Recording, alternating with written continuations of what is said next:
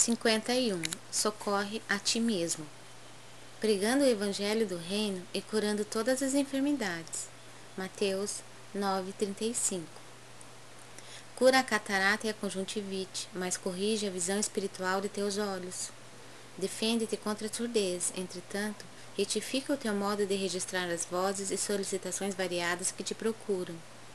Medica a arritmia e a dispneia, contudo, não entregues o coração à impulsividade arrasadora.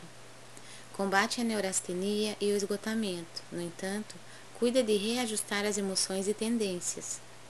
Persegue a gastralgia, mas educa teus apetites à mesa. Melhora as condições do sangue, todavia, não sobrecarregues com os resíduos de prazeres inferiores. Guerreia a hepatite, entretanto, livra o fígado dos excessos em que te comprazes. Remove os perigos da uremia, contudo, não sufoque os rins com os venenos de taças brilhantes. Desloca o reumatismo dos membros, reparando, porém, o que fazes com teus pés, braços e mãos. Sana os desacertos cerebrais que te ameaçam, todavia, aprende a guardar a mente no idealismo superior e nos atos nobres. Consagra-te à própria cura, mas não esqueças a pregação do reino divino aos teus órgãos. Eles são vivos e educáveis, sem que teu pensamento se purifique e sem que a tua vontade comande o barco do organismo para o bem.